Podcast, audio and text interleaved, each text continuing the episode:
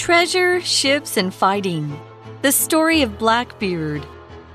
Blackbeard works his way around the Caribbean, using his frightening appearance to intimidate others. He even ties lit matches to his black beard to help with this.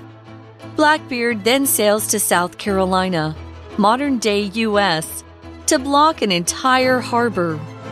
For days, ships in the area fall victim to Blackbeard. Then in June 1718, the Queen Anne's Revenge hits a sandbar and sinks. Later that year, Royal Navy Lieutenant Robert Maynard is sent to find Blackbeard. Maynard finds him, but he badly damages Maynard's ships, putting one of them out of action. Thinking quickly, Maynard lays a trap and hides his crew below the deck of his remaining ship. Blackbeard and his men board, and Maynard's crew surprise the attackers and overpower them. During the fighting, Blackbeard is killed. His head is cut off and displayed aboard Maynard's ship for all to see. Over the course of two years, Blackbeard plundered around 40 ships. In the 300 years since his death, Blackbeard has remained alive in popular culture. He continues to inspire romantic stories about pirates today. Hi everyone, welcome back for day two of our article on Blackbeard for English for You. I'm Kat. I'm Elsie. And today, as I said, we're talking about Mr. Blackbeard, aka Edward Teach. So we learned about where he came from yesterday. Hmm. So he came from Bristol. Bristol, England. England. Yeah, so Yeah. he's an Englishman, and then he settled in the Bahamas and became a pirate. Right, he met this pirate and then he became a pirate. Yeah, basically, he worked under another pirate and then got his own ship and then got another big ship. Right, and today we're going to learn more about him. That's right. So he's very famous because he was a pretty successful pirate. And, you know, having only two ships for a pirate in those days was like, eh. So probably he got a little bit more successful in order to get this famous. The article begins today. Blackbeard works his way around the Caribbean, Caribbean, using his frightening appearance to intimidate others. Ooh, Yeah. frightening appearance. Yeah, he's frightening. He's scary, man. So let's learn what frightening means. When you describe something as frightening, it means something that can scare you. To frighten somebody is the verb for to scare them, either suddenly or, you know, by making them feel uneasy, that kind of thing. Frighten just means to scare. So if something is frightening, it's scary. It makes someone afraid. So an example might be the loud thunder during the storm was very frightening to the children. So we saw that uh, Blackbeard would use his frightening appearance to intimidate people. Intimidate, this is this verb from the word timid. Timid means, you know, shy. It means like kind of weak and like a little bit afraid of things. To intimidate somebody, it means to make them afraid. And usually to try and make them feel weaker than you so that they will obey you or so that you can control them. So if you try to intimidate somebody, you're like, give me your lunch money. 对。Intimidate 这个动词呢，就是去吓人的，去吓唬人的。那这个 Blackbeard，他用他的很可怕的外表来吓人，可怕的、吓人的这个形容词可以用到 frightening，好，那就是令人害怕的。那原形动词是 frighten，代表使惊恐、吓唬。那过去分词也就加 ed 的话呢，frightened。可以当形容词，代表感到惊讶的，像是 she's frightened of snakes，、那就是她害怕蛇这个东西。那 Blackbeard 它有 frightening appearance，可以吓人的、令人害怕的外表。 So he probably was quite tall and big, Big, and huge. and like yeah, he has a black beard, so it's like really a really big black Right. beard. He even ties lit matches to his black beard to help with this. Wow, so he's not afraid to burn his beard. So not just matches, but lit matches. Yeah, so his beard's on fire, basically, and he doesn't even care. uh, I think I'd be scared of somebody who did that, just because I'd be like, wow, they're crazy. Yeah. Blackbeard then sails to South Carolina, modern day US, so it's in it's in what's now the US. It wasn't the US back then, to block an entire harbor. Yeah, so he blockades to blockade it means to like block something with you know ships so that nothing can get through. And he blockades the entire harbor. So entire means complete or full so not leaving out any part. So the whole harbor is blocked by him. So you could use an example like tyler ate the entire cake and didn't even leave any for me That's pretty silly of him. and then what are we talking about here? It's harbor. Harbor is a word that's similar to port. A port can be a very large area where ships go, it can be like a city where the ships can go, but a harbor is a specific area. It's a part of the ocean or a lake that is next to land and it's protected and deep enough to provide safety for ships. So if you see like ships that are parked all up in a row, you know, on a lake or something. They're in a harbor usually. It's kind of like a parking lot for ships. There are many sailboats in the harbor right now with people vacationing on them. That would be one example of harbor. 好，所以 harbor 这个名词指的就是港口或是海港。那 entire harbor 那就是整个港口、整个海港都被它给占据。那 entire 这个形容词呢，就是全部的、整个的。所以黑胡子呢，他也在他胡子上，我们刚刚讲到绑了点燃的火柴，来让他自己看起来更可怕，然后他航行至美国，然后呢封锁整个港口。That's right. So you think about in those days, they didn't have planes, and it was very hard to get over land to get things to people. So the harbor would have been a really important place to get goods in and out of a city. Okay. And if you can't do that, that's mm-hmm. really bad news. Yeah. So, what would happen when he was blocking this harbor? For days, ships in the area fall victim to Blackbeard. so, he's just capturing ship after ship after ship. They fall victim to him. Let's learn what that means.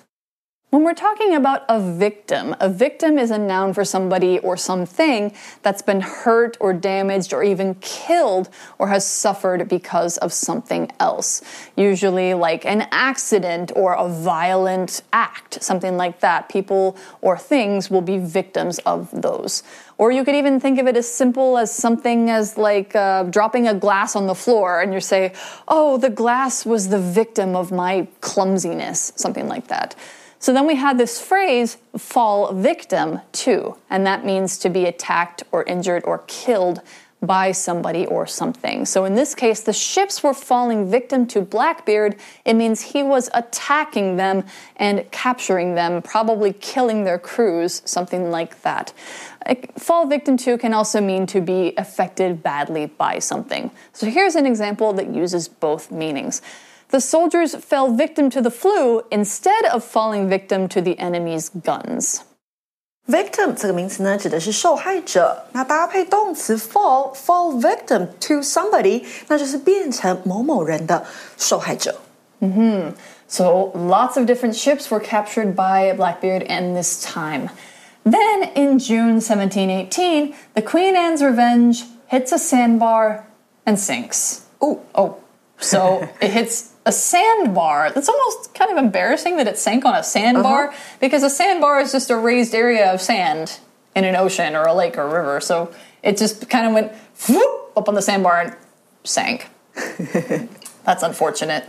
But I mean, you know, all sorts of things can cause ships to sink, like icebergs mm-hmm. or torpedoes it sank. And so, what happens when something sinks? It goes down below the surface of the water or a surface of mud, something like that, usually in a liquid. So, like if you are swimming and you want to go down in the water, you stop floating and you sink. Sink is an irregular verb, so the present tense is sink, I sink, and past tense sank, and then past perfect, I have sunk. Sink, sank, sunk. So here's an example. The paper boat floated on the water, but the metal boat sank. OK，那我们的黑胡子，他这艘船是撞到什么而成的呢？是 sandbar，就是沙洲。好，那一七一八年六月的时候，安妮女王复仇号就它这一艘船撞到沙洲之后下沉。那下沉的动词就是 sink。那刚刚 Katie 有说过了，三态不规则变化，sink，sank，sunk。Right.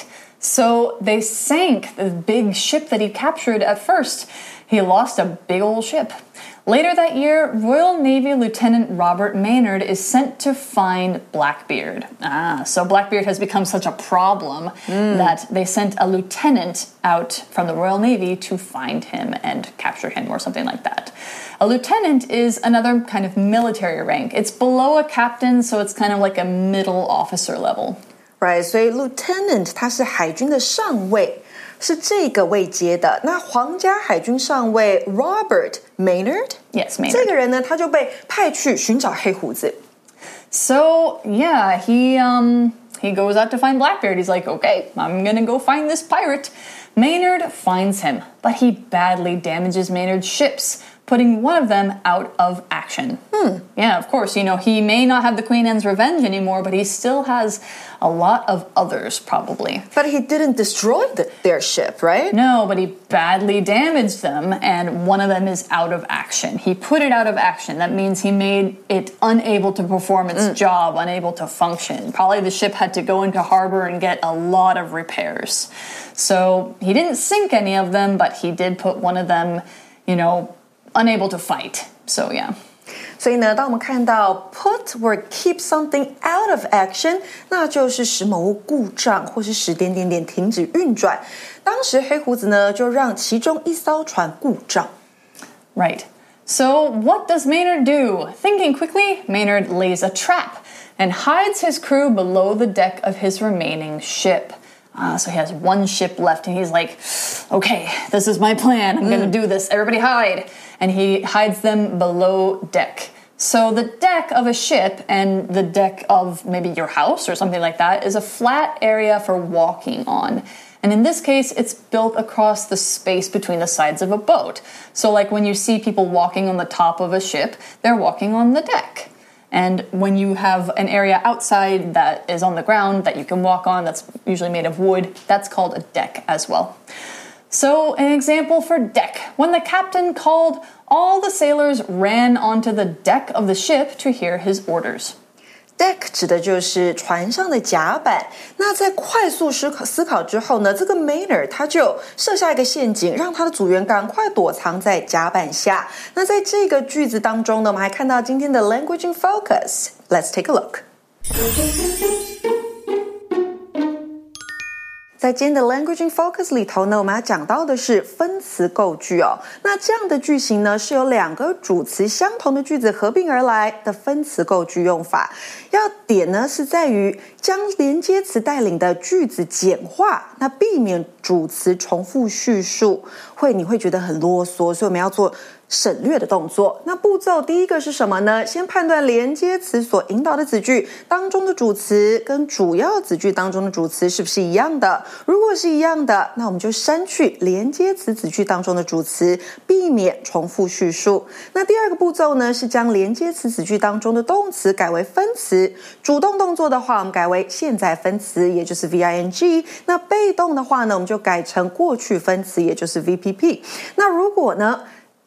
动词是 be 动词的话，还可以直接将 be 动词省略。那这个时候呢，表示时态的助动词也要一并省略哦。那再来第三步呢，连接词可以斟酌省略。如果省略后会影响到句意，那我们就把它保留下来。那我们来练习一下这些步骤哦。先给同学们一个原句。After Sandy heard the news, Sandy started crying. 前后主词相同，会觉得 Sandy 要讲两遍很啰嗦、很烦。所以呢，我们这个时候就可以删去连接词子句当中的主词 Sandy，然后呢，将连接词子句当中的动词改为分词。那因为是主动的，所以我们改为现在分词，也就是 hearing。那这个句子改完之后，就会变成 After hearing the news, Sandy started crying，也就是听到消息之后，Sandy 开始哭泣。那这里呢，我们 是保留连接词 after。 All right, so he lays a trap by having his men go under the deck, below decks. And, well, Blackbeard and his men board, which means they go on the ship. And Maynard's crew surprise the attackers and overpower them. Ah, so they overpower them. And when you overpower somebody, it means you defeat or gain control of them by using force. So basically, Blackbeard and his crew, they fought really hard, but Maynard's crew won. 没错，overpower 这个动词就是打败、击败。 Yes. During the fighting, Blackbeard is killed. He did. His head is cut off and displayed aboard Maynard's ship for all to see. Wow. She cut off his head. And yeah, cut off means remove something by cutting. And so, yeah, you can do that to heads. And especially if, if it's somebody who the British Royal Navy wants dead, um, I can see why they would want to display it for everybody to see because that's kind of like their prize, I Yeah. guess. It's it's gruesome, it's horrible, but it's something they would do. Cut something off，当然就是将点点点切除、割掉、剪掉。所以最后呢，黑胡子的头被砍了下来，放在 Maynard 的船上让大家看。 Right. over the course of two years, so from 1716 to 1718, Blackbeard plundered around 40 ships. That's a lot. So over the course of something is talk is a phrase used to talk about what happens during a period of time when something is being done. So throughout those two years, he was plundering ships. To plunder is this verb that's really great for talking about pirates. It means to steal things from a place like a city or a town, maybe a jewelry shop, maybe, you know, something like that, especially by force. And that's what pirates were best at. 是的，所以我们说到呢，over the course of something，在点点点的过程或是期间，在过去的两年时间呢，这个黑胡子就洗劫了大约四十艘船。那中文的劫掠、洗劫，那就是 plunder 这个动词。 Right. Another word that's similar to this would be pillage, and you would usually think of pirates pillaging a town where they just go through and rob everything. In the 300 years since his death, Blackbeard has remained alive in popular culture. Mm-hmm. I mean, that's why you have people like Captain Hook, Jack Sparrow. That's they're inspired by Blackbeard. He continues to inspire romantic stories about pirates today not romantic like love love but sort of like wow this life is so cool you know that kind of romantic Yeah, like an yeah. adventure story. yeah right? exactly hmm. OK，那我们今天呢故事就到这边。我们现在要去的是 For You Check question. So here's the question. What do you think life was like for a pirate? i mean i don't want to be too negative but i think probably smelly okay. dirty violent Violent, Dangerous, dangerous, yeah. kind of exciting.